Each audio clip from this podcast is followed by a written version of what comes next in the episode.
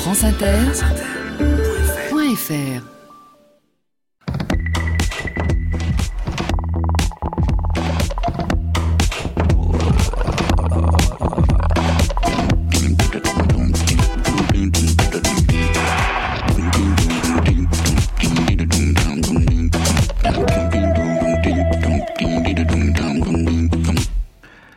Bonjour à tous.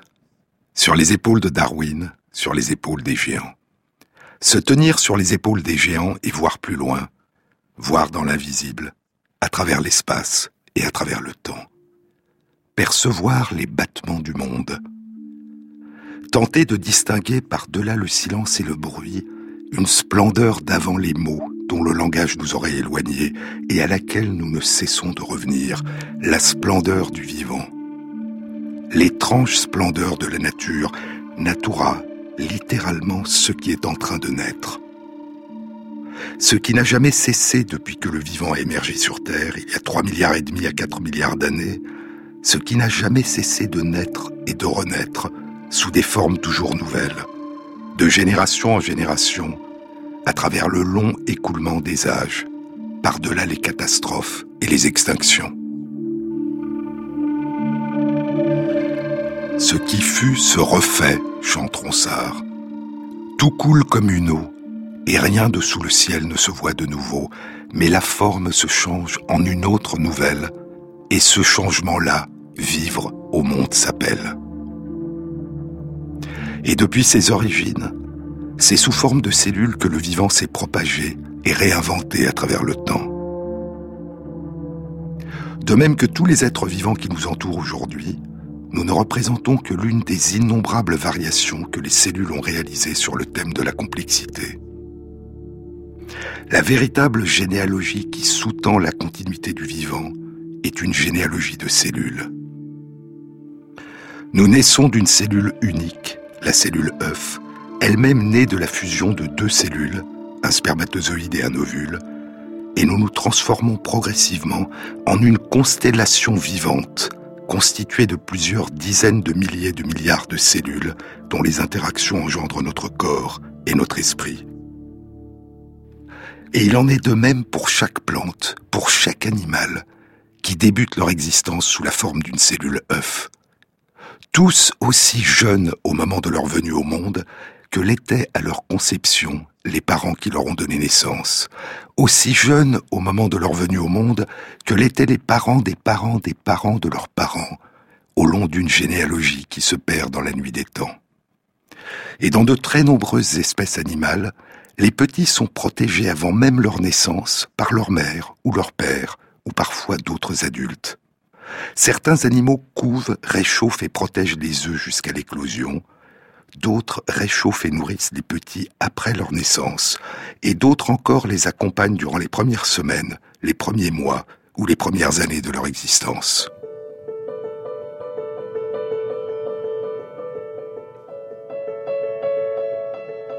Nous avons tous, chacune et chacun d'entre nous, nous avons tous été un jour un être sans défense, incapable de se nourrir seul, de se déplacer seul, de se protéger seul, incapable de vivre sans la tendresse d'une mère, d'un père ou d'autres adultes qui ont pris soin de nous.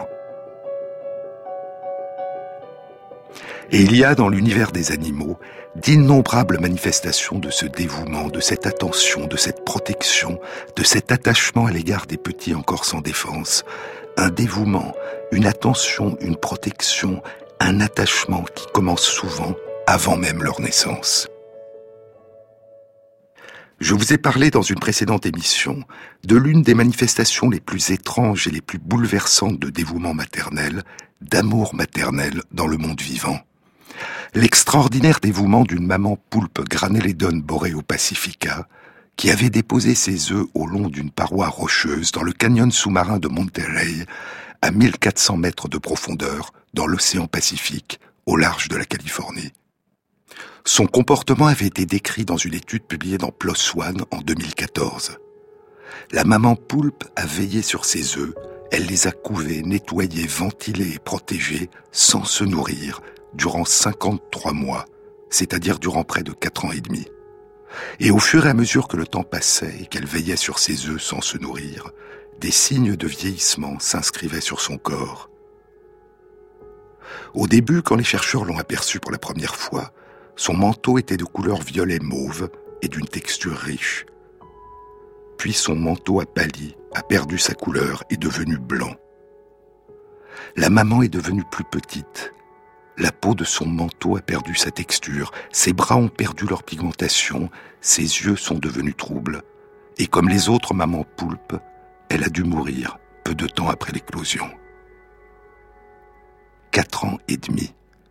C'est de loin la plus longue durée de couvaison jamais décrite dans une espèce animale, quelle qu'elle soit. Je vous ai aussi parlé des petites mamans d'une toute autre famille de poulpes, découvertes pour la première fois au début de l'année 2016, de tout petits poulpes. La longueur de leur manteau n'est que de 2 à 6 cm. Ils vivent sur les fonds de l'océan Pacifique à plus de 4000 mètres de profondeur. Ils sont d'une couleur blanche translucide et ressemblent à de petits fantômes recouverts d'un drap blanc. Et pour cette raison, on leur a pour l'instant donné le nom de Casper, le nom du gentil petit fantôme de la bande dessinée, des dessins animés et du film.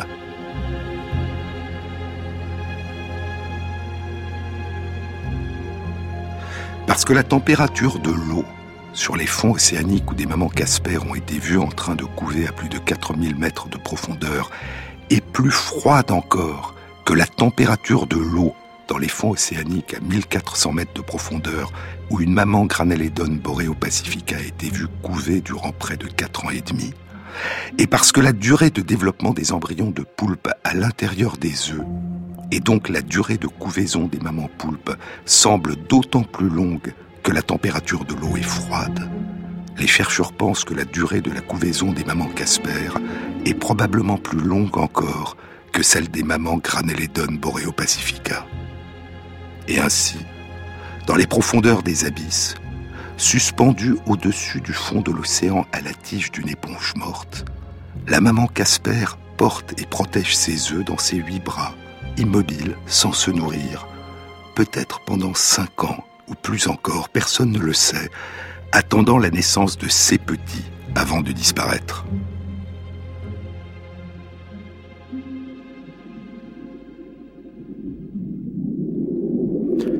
Dans trois autres espèces de poulpes, des couvaisons d'une durée d'environ un an ont été rapportées. Mais en dehors des poulpes, la plus longue couvaison observée à ce jour dans le monde animal a été décrite en 1979 dans une étude publiée dans Science. Elle concernait aussi des mamans qui vivent dans l'océan, mais des mamans poissons, Arpagifères bispinis. Ce sont de petits poissons de 7 cm de long qui vivent à moins de 50 mètres de profondeur dans le sud de l'océan Atlantique et de l'océan Pacifique et dans l'océan austral, qu'on appelle aussi l'océan Antarctique. Ils vivent dans des régions océaniques situées entre la pointe de l'Amérique du Sud et le continent antarctique. Et bien que la durée de leur couvaison soit, après celle des mamans poulpes Graneledon boréo pacifica la plus longue observée à ce jour, elle est dix fois plus brève. Elle dure cinq mois. L'étude publiée en 1979 dans Science avait été réalisée par Robert Daniels du département de biologie de la vie sauvage et des pêcheries de l'Université de Californie. Robert Daniels avait observé le comportement de couvaison des mamans arpagifères bispinis durant l'hiver puis le printemps austral, entre le mois d'août et la fin du mois de décembre, dans l'océan austral, près de Arthur Harbour, dans l'île d'Anvers, dans l'archipel Palmer, proche de la côte ouest de la péninsule antarctique. Dans cette région de l'hémisphère sud, les futures mamans poissons préparent habituellement leur nid sous un rocher, puis elles y pondent leurs œufs et les couvent jusqu'à l'éclosion. Contrairement aux mamans poulpes boréo pacifica, les mamans poissons arpagifères bispinis se nourrissent pendant qu'elles protègent leurs œufs. Elles quittent brièvement le nid pour chercher de la nourriture mais durant cinq mois, elles veillent sur leurs œufs, les protégeant des prédateurs et les nettoyant régulièrement, en évitant ainsi la croissance de champignons qui détruiraient les œufs en deux semaines si le nid était abandonné. Et parce que chaque poisson arpagifère bispinis a une couleur particulière, unique, distincte de celle des autres, il a été facile de vérifier que c'est la même maman qui couve durant cinq mois les mêmes œufs. Mais ce que décrivait Robert Daniels dans son étude, ce n'était pas seulement la longueur de la durée de couvaison des mamans arpagifères bispinis, c'était un autre phénomène beaucoup plus surprenant. Robert Daniels avait réalisé ses observations et ses expériences au cours de 48 plongées d'une durée de 30 minutes chacune, et il avait aussi passé 150 heures à explorer le comportement des poissons dans un aquarium, et le même comportement de couvaison avait lieu dans l'aquarium. Au cours de l'une de ces plongées, il avait réalisé l'expérience suivante. Il avait capturé 18 mamans arpagifères bispinis qui veillaient chacune sur un nid et les avait placées dans un aquarium. Lors de sa plongée suivante dans l'océan, il a constaté qu'aucun des 18 nids n'avait été abandonné. Un nouveau gardien veillait sur chacun des nids dont il avait capturé la maman. Et chacun de ces gardiens qui avait pris la place d'une maman était un monsieur. Puis il a capturé six de ces 18 nouveaux gardiens, et dans les 12 heures qui ont suivi, chacun des six gardiens a été à nouveau remplacé par un autre monsieur Arpagifère Pispinis. Ces petits poissons sont relativement sédentaires et ne se déplacent pas loin de leur petit territoire. Pour explorer si les remplaçants pouvaient se recruter au-delà du cercle de la famille ou des proches voisins, Robert Daniels a alors réalisé l'expérience suivante. Il a pris trois nids et les a placés dans un aquarium qui contenait des messieurs et des dames arpagifères bispinis qui avaient été capturés à plusieurs kilomètres de distance. Et dans les douze heures qui ont suivi, trois gardiens se sont installés pour veiller sur ces trois nids laissés sans surveillance dans l'aquarium. Deux étaient des messieurs, la troisième était une dame qui n'avait pas pondu et n'était donc pas en train de garder ses propres œufs. Et chacun de ces trois gardiens a veillé sur les nids jusqu'à l'éclosion des œufs. Chez ces petits poissons de l'océan austral, on ne laisse pas les œufs sans protection. L'étude avait été publiée en 1979, et à cette période, l'existence de comportements altruistes était encore considérée comme spécifiquement humain, comme impropre de l'homme. Robert Daniels proposait que ce comportement de remplacement des mères par de nouveaux gardiens, qui semblaient n'avoir aucune relation de parenté directe ni avec les mamans ni avec ses œufs, était l'une des premières descriptions d'un comportement altruiste chez un animal. Un possible comportement altruiste, tel était le titre prudent sa publication dans Science.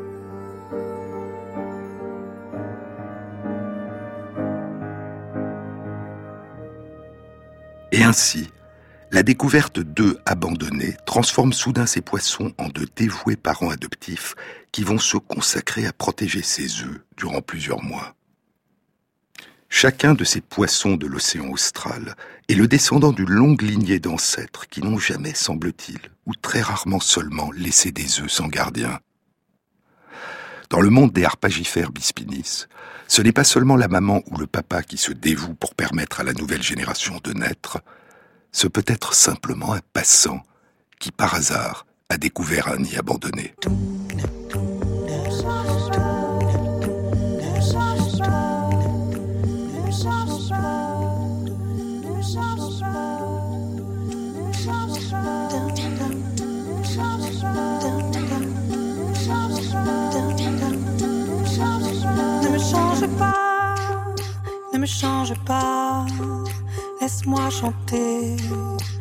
Laisse-moi chanter.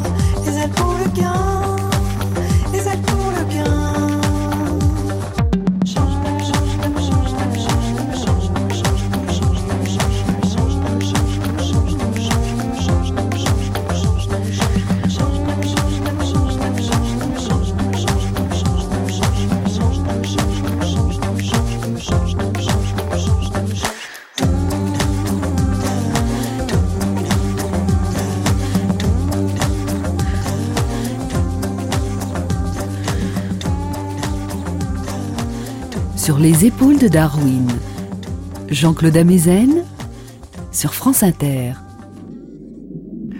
Il y a sous la surface des océans une autre forme de couvaison qui ne se distingue pas par sa durée, mais par son caractère profondément inhabituel, exceptionnel dans le monde animal.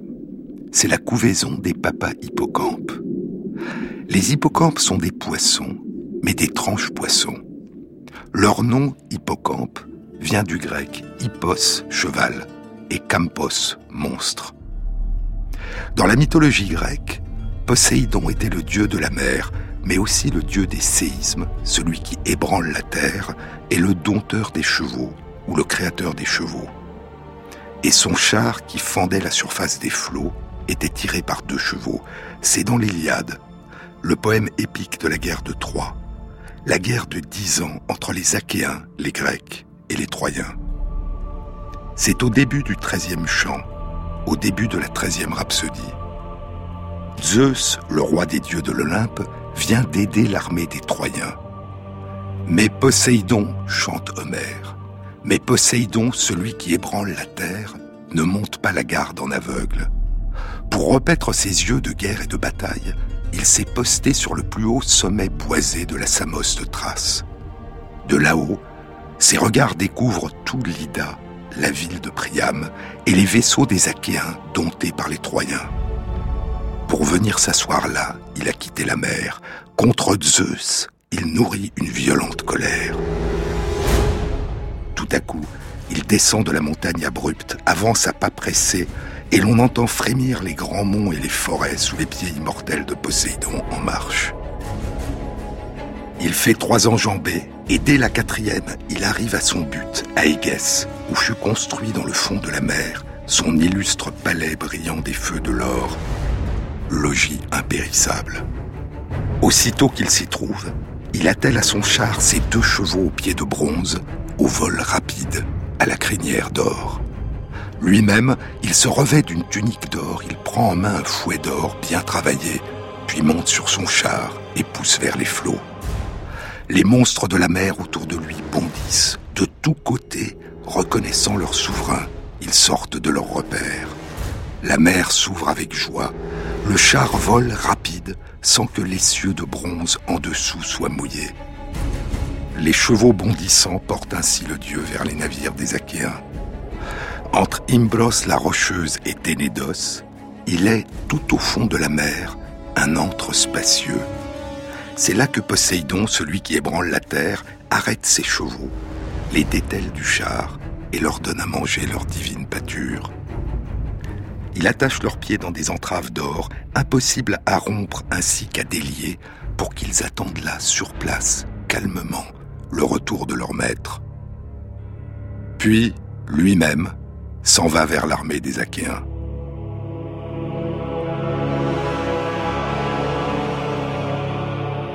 Les chevaux de Poséidon, nous dit Homère, avaient des pieds de bronze. Mais dans les représentations picturales et les sculptures de l'Antiquité, ils sont souvent figurés comme des monstres marins, des hippocampes mythiques, avec la tête et les jambes antérieures d'un cheval et une grande nageoire caudale à la place de leurs jambes arrière et de leur queue. On les voit figurer ainsi sur des amphores de la Grèce antique et des mosaïques de la Rome antique, et beaucoup plus tard, sur la fontaine de Trévis à Rome, sculptée au XVIIIe siècle, où le dieu de la mer, Neptune pour les Romains, est sur son char, tiré par des monstres marins ailés, à la tête et aux deux jambes antérieures de cheval et à la queue de poisson. Mais contrairement aux chevaux mythiques, les petits hippocampes qui habitent les océans n'ont pas de nageoire caudale. Les hippocampes sont d'étranges poissons, avec une tête de cheval, ornée d'une petite couronne, et un corps allongé, dressé au long d'un axe vertical. Ils nagent dans cette position, leur corps vertical avançant dans l'eau en remuant leurs petites nageoires dorsales et en s'orientant avec les deux petites nageoires qu'ils possèdent à l'arrière de leur tête. Ils ont un museau allongé qui se termine par une petite bouche sans dents. Ils n'ont pas d'écailles, mais une fine peau ornée de belles couleurs qui recouvre une cuirasse faite de plaques osseuses circulaires superposées au long de leur corps comme une succession d'anneaux. Ils n'ont pas de nageoire caudale, mais une longue queue préhensile courbée qui leur permet de s'ancrer immobile à des algues, à la tige d'une éponge ou à un corail. Et ils demeurent là immobiles, camouflés, attendant la venue des petits crustacés dont ils se nourrissent et vers lesquels ils approchent doucement leur long museau sans créer de turbulences dans l'eau, sans alerter leur proie. Il y a un peu plus de 45 espèces d'hippocampes répertoriées aujourd'hui.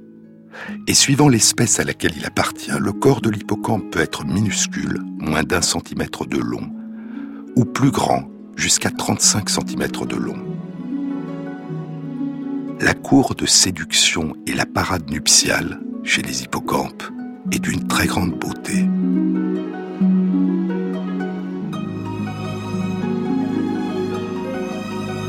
Le monsieur et la dame s'élancent, nageant ensemble côte à côte, changeant de couleur pendant des heures. Ils se tiennent par la queue. Ils s'attachent par leur queue à une algue et leur corps tourne ensemble autour de l'algue dans une ronde harmonieuse. Leurs danses peuvent durer plusieurs jours. Puis ils s'élancent face contre face, museau contre museau, s'élevant à travers l'eau en dessinant une spirale, un tourbillon.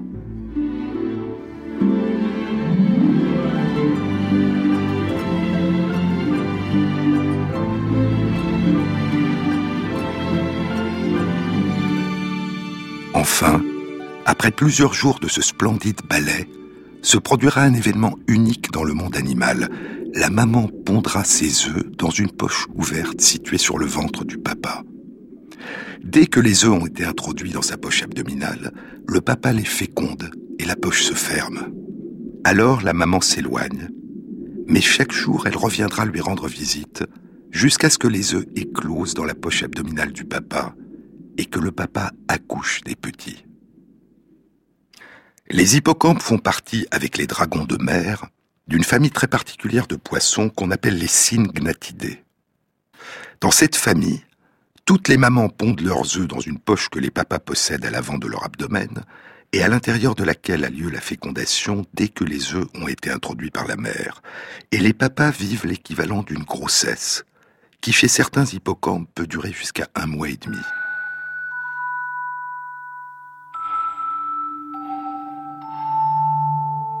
Dans certaines espèces d'hippocampes, dès que les œufs sont introduits, la poche abdominale se remanie profondément. Des vaisseaux sanguins se mettent à pousser, créant une interface entre le père et les œufs, et ces modifications ressemblent à celles qui se produisent au début de la grossesse dans l'utérus des mères chez les mammifères. Et un tissu qui ressemble à un placenta se développe. C'est par l'intermédiaire de ces vaisseaux sanguins et de ce tissu qui ressemble au placenta que les embryons reçoivent du corps de leur père les nutriments qu'ils absorbent à travers l'enveloppe de leur œuf et qui leur permettent de se développer. Et c'est par cet intermédiaire qu'ils reçoivent aussi de l'oxygène et des moyens de protection contre les microbes. Les embryons se développent progressivement dans leur œuf, puis les œufs éclosent dans la poche du papa. Alors, après une série de contractions musculaires, le papa accouche et les petits sortent dans l'océan, où ils débuteront seuls leur existence, sans l'aide de leurs parents.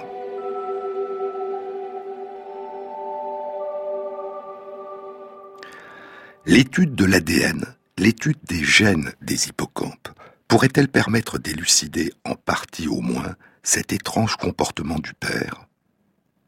Il y a un mois et demi, à la mi-décembre 2016, une étude publiée dans Nature présentait pour la première fois une analyse de l'ADN complet de la totalité des gènes d'un hippocampe.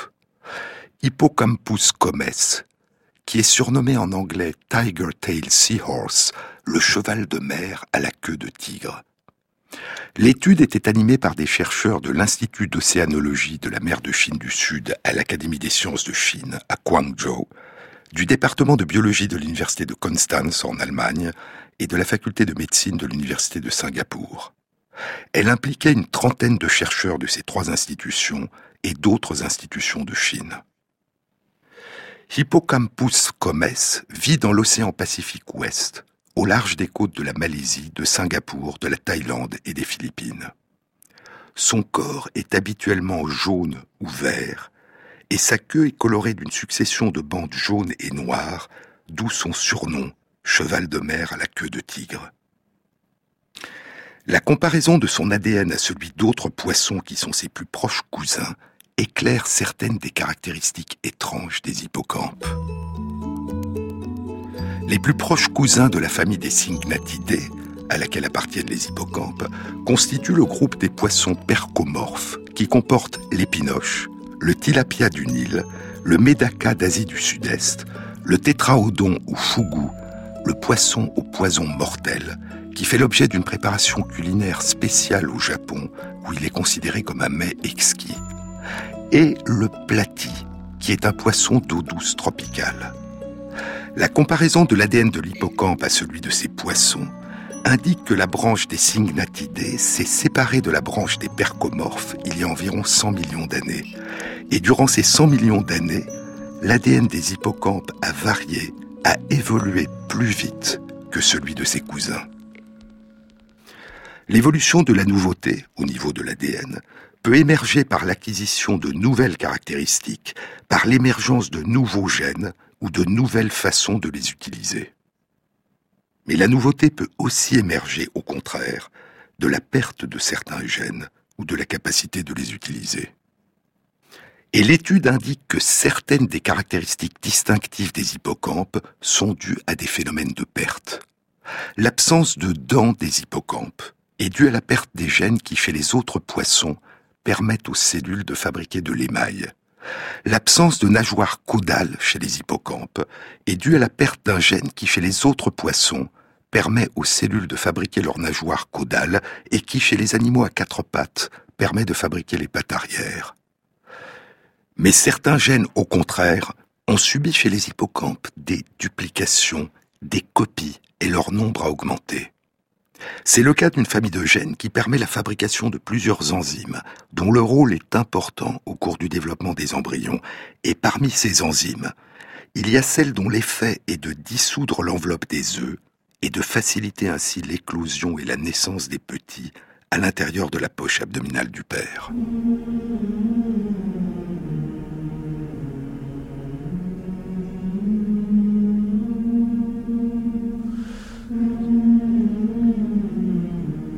Sur les épaules de Darwin, sur France Inter.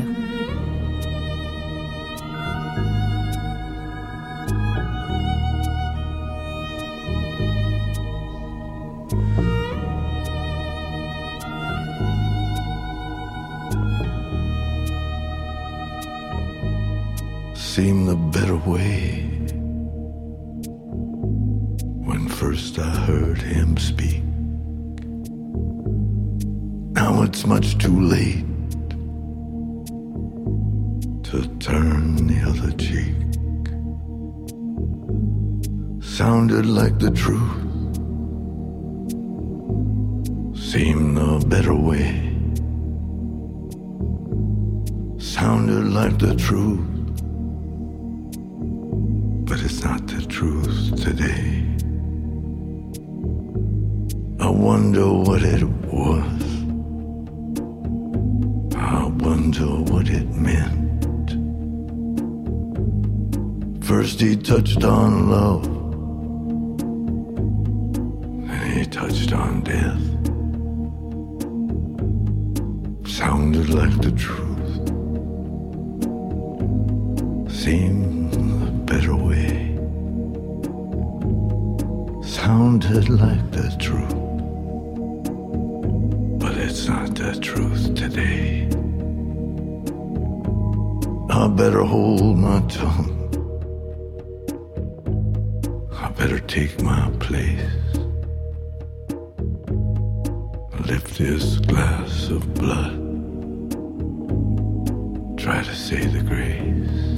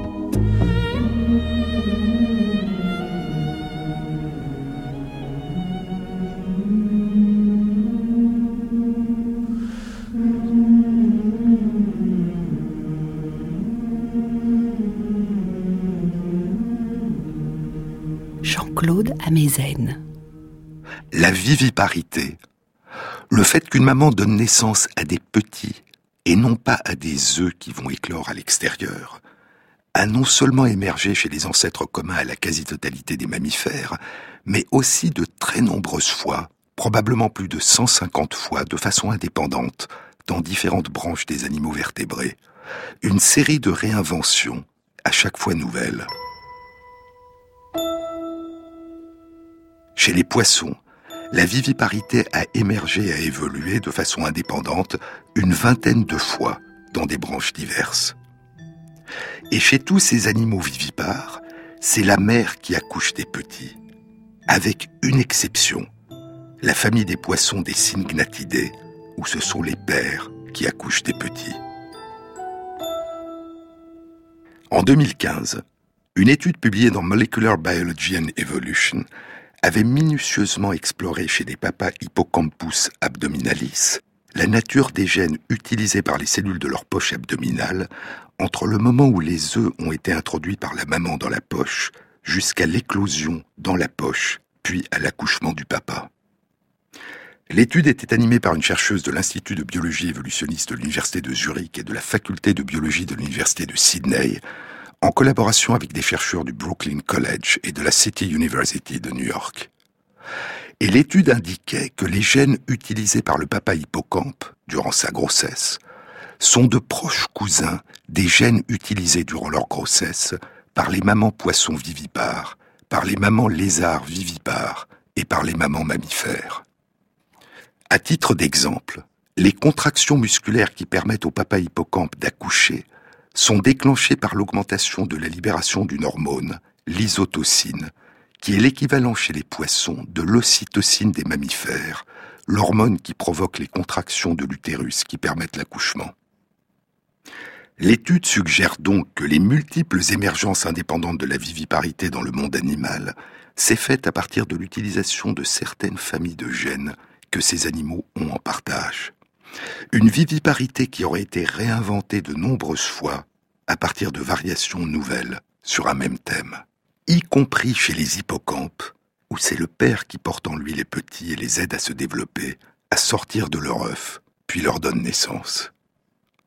La nouveauté chez les hippocampes n'aurait pas émergé de l'apparition de nouveaux gènes permettant la grossesse des pères, la nouveauté aurait émergé d'un changement dans la possibilité pour les corps d'utiliser ou non certains gènes. Le corps des dames aurait perdu la capacité d'utiliser ces gènes, mais ces mêmes gènes seraient devenus utilisables par le corps des messieurs.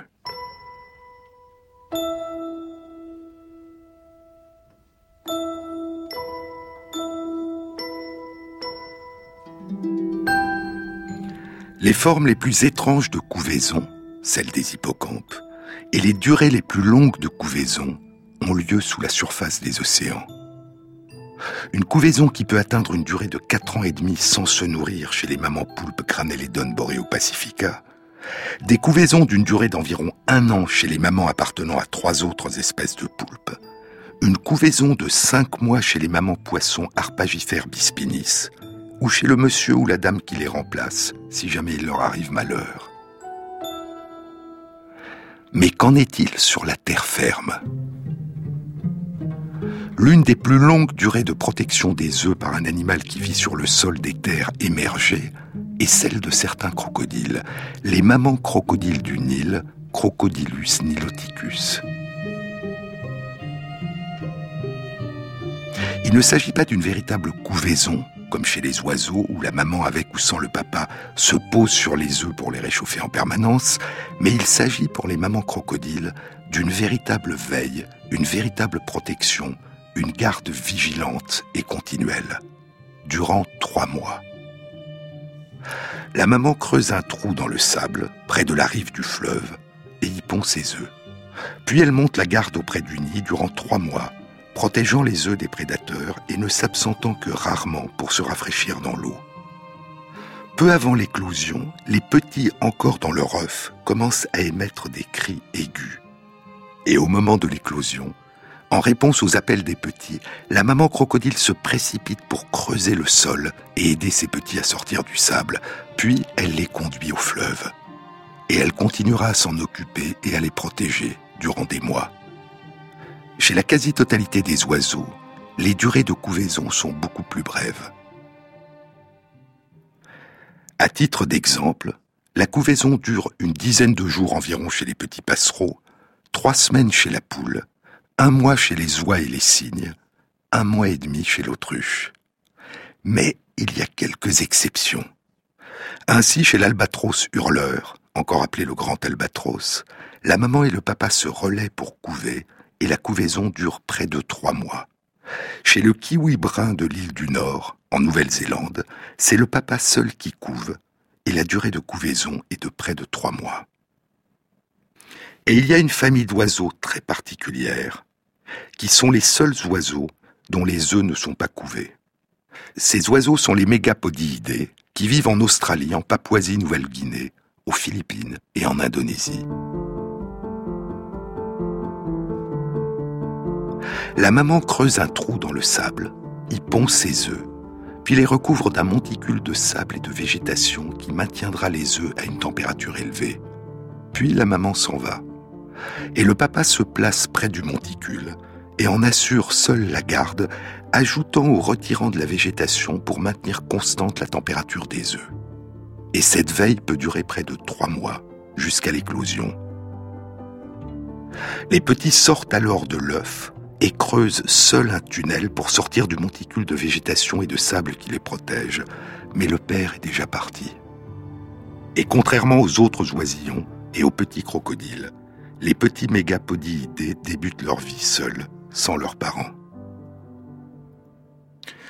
Veiller sans discontinuer sur ces œufs durant trois mois, en les couvant comme les papas et les mamans albatros hurleurs et les papas kiwi bruns de l'île du Nord, ou en les protégeant sans les couver, comme les papas mégapodiidés ou les mamans crocodiles, c'est probablement un record de durée pour un animal terrestre. Mais il semble y avoir eu dans le passé des animaux qui veillaient sur leurs œufs pendant des périodes plus importantes encore. C'était il y a longtemps, il y a très longtemps, il y a environ 80 millions d'années au temps des dinosaures. À la mi-janvier 2017, une étude était publiée dans les comptes rendus de l'Académie des sciences des États-Unis. Elle était réalisée par un chercheur du département de biologie de l'Université de Floride, en collaboration avec des chercheurs de l'Université de Calgary au Canada et du Muséum américain d'histoire naturelle à New York. L'étude explorait dans des œufs fossiles de dinosaures les lignes de croissance des dents, qu'on appelle les lignes de von Ebner, qui indiquent les différents stades de développement des embryons. Et à partir de ces indices, les chercheurs ont exploré indirectement la durée de développement des embryons jusqu'à l'éclosion. Ils ont étudié dans différents œufs fossiles des embryons de deux lignées de dinosaures herbivores ornithichiens, Protoceratops andrewsi et Hippacrosaurus stebingeri. Protoceratops andrewsi était un dinosaure qui marchait à quatre pattes. À l'âge adulte, son corps avait moins de 2 mètres de long et pesait moins de 200 kilos. Il portait sur le haut du crâne une sorte de couronne qui ressemblait à une collerette. Hippacrosaurus tebingeri était beaucoup plus grand. Il pouvait probablement se lever et tenir debout sur ses deux pattes arrière. Il avait 9 mètres de long, une crête sur le crâne et tout le long du dos, et pesait environ 4 tonnes. Des études antérieures ont indiqué que les dinosaures enfouissaient leurs œufs dans un trou creusé dans le sable, comme aujourd'hui les mamans crocodiles, et qu'ils veillaient probablement sur leurs œufs. L'étude publiée à la mi-janvier 2017 dans les comptes rendus de l'Académie des sciences des États-Unis suggère que la durée de développement des embryons de Protoceratops andrewsi avant l'éclosion était de près de trois mois. Mais la durée de développement des embryons d'Hippacrosaurus stebingeri avant l'éclosion était de près de six mois. Les mamans dinosaures Hippacrosaurus tebingeri ou les papas dinosaures ou les deux ensemble veillaient-ils leurs œufs continuellement pendant six mois? On ne le sait pas. Mais s'ils veillaient leurs œufs, cette durée de veille était deux fois plus longue que la durée maximale durant laquelle des animaux terrestres couvent ou protègent leurs œufs aujourd'hui.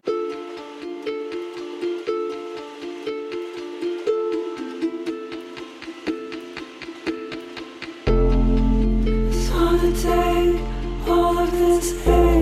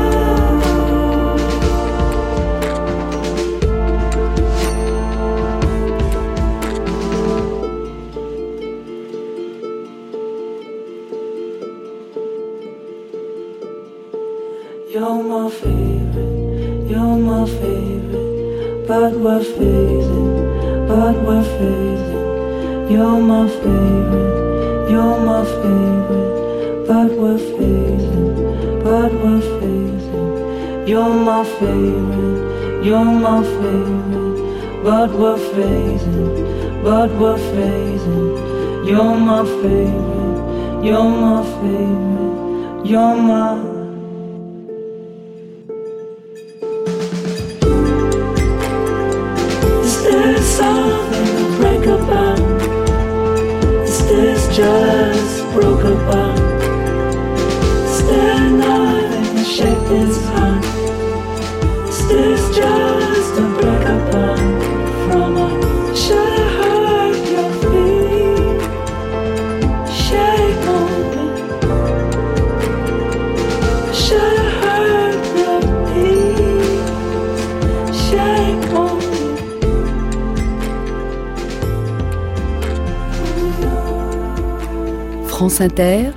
Sur les épaules de Darwin, Jean-Claude Amezen.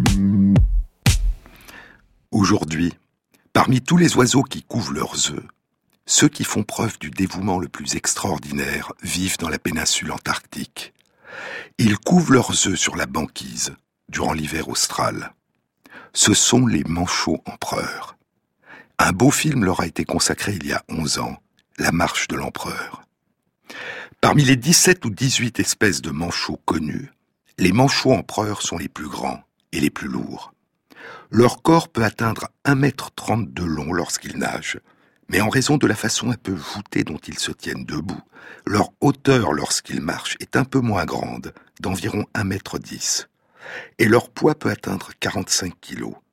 Actuellement, ils sont environ 400 000, répartis dans 46 colonies distinctes sur la péninsule antarctique. Mais ils sont menacés par le changement climatique et par la pollution des océans. Les manchots empereurs sont les seuls manchots à pondre et à couver leurs œufs dans le froid de l'hiver austral, et les papas couvent leurs œufs durant deux mois sur la banquise, sans se nourrir. Les températures peuvent être inférieures à moins 40 degrés Celsius, et des vents glacés balayent la banquise, soufflant parfois à plus de 150 km à l'heure. La maman, après avoir pondu son œuf, est partie parcourant à pied plusieurs dizaines de kilomètres sur la glace, parfois plus de 100 kilomètres en direction de l'océan, puis elle a nagé vers le large pour se nourrir, reprendre des forces après la ponte et accumuler des réserves, pêchant des calmars, des poulpes, des poissons et du krill. Elle reviendra deux mois après son départ, au moment où son petit sort de l'œuf et lui rapportera de la nourriture. En attendant la maman, le papa a protégé et réchauffé l'œuf en le portant sur ses pieds et en l'enfouissant dans une poche qu'il possède dans son abdomen. Le papa se déplace à petits pas précautionneux pour ne pas faire tomber l'œuf. Il a pris place dans le cercle compact formé par les centaines ou les milliers d'autres papas manchots qui veillent sur leur œuf en attendant le retour des mamans et qui se tiennent chauds en se serrant les uns contre les autres. Le cercle est animé d'un lent mouvement permanent. Ceux qui sont à l'extérieur du cercle, exposés au vent et au froid, rejoignent progressivement l'intérieur et ceux qui étaient au chaud à l'intérieur les remplacent progressivement à l'extérieur. Au moment de l'éclosion, la maman revient, et le papa pourra, à son tour, partir pêcher en haute mer. Cela fait quatre mois qu'il n'a pas mangé.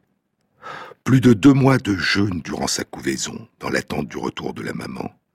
Et avant encore, près de deux mois, durant lesquels les manchots empereurs ont quitté l'océan, se sont enfoncés de plusieurs dizaines de kilomètres sur la glace qui s'est formée au début de l'hiver, jusqu'à l'endroit où s'installera la colonie, l'endroit où aura lieu la cour, la séduction, puis la ponte. Juste après avoir pondu son œuf, la maman l'a précautionneusement confié au papa, en le faisant passer de ses pieds palmés aux pieds palmés du papa, évitant de le faire tomber sur la glace où le froid gèlerait l'embryon.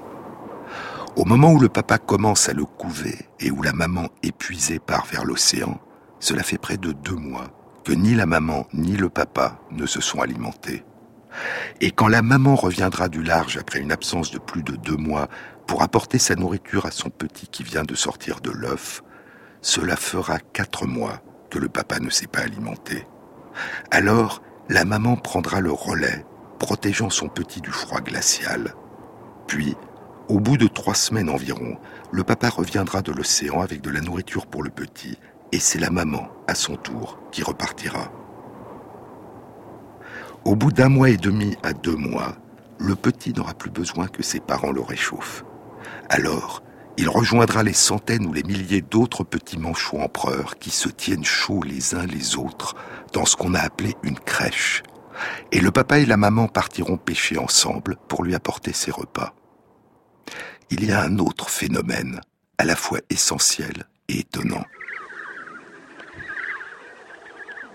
Lorsque la maman revient de l'océan après deux mois d'absence, avec la nourriture pour son petit qui vient de naître, puis lorsque le papa qui est parti à son tour revient avec la nourriture pour le petit, la colonie sur la banquise est composée de plusieurs milliers de manchots empereurs avec leurs petits, des milliers de papas d'abord, attendant le retour des mamans, puis des milliers de mamans attendant le retour des papas. Comment les mamans puis les papas qui reviennent peuvent-ils, dans cette immense foule compacte, retrouver leurs compagnons ou leurs compagnes qui gardent leurs petits.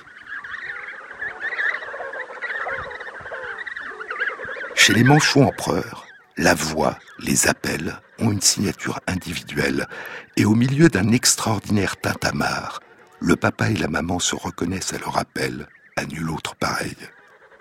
Et plus tard, lorsque le petit aura rejoint la crèche et que le papa et la maman iront pêcher ensemble pour lui rapporter sa nourriture, à leur retour, parmi la foule des centaines ou des milliers de petits qui se serrent les uns contre les autres dans la crèche, le petit reconnaîtra l'appel de ses parents, et ils reconnaîtront l'appel de leurs petits, et ils se retrouveront.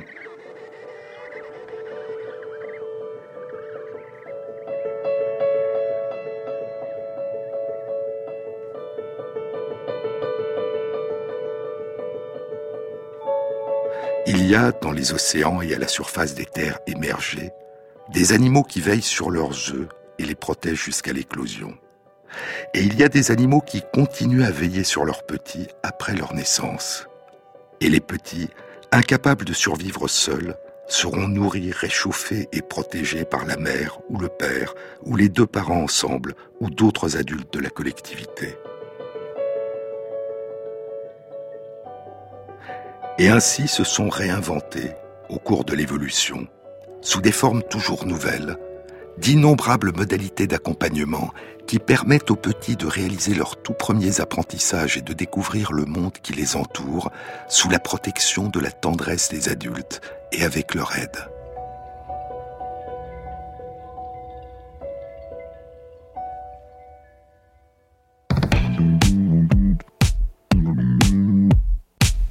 Annonce. La prochaine rencontre transdisciplinaire du Centre d'études du vivant dans la série Les battements du temps aura lieu à Paris le mardi 21 février.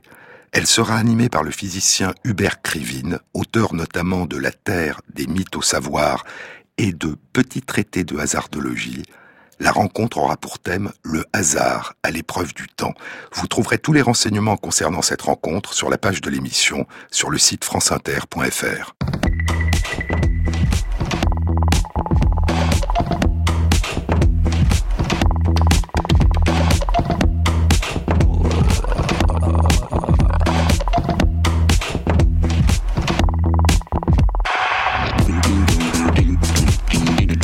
Cette émission a été réalisée par Christophe Imbert, avec à la prise de son Raphaël Rousseau et Jean-Baptiste Audibert pour le choix des chansons.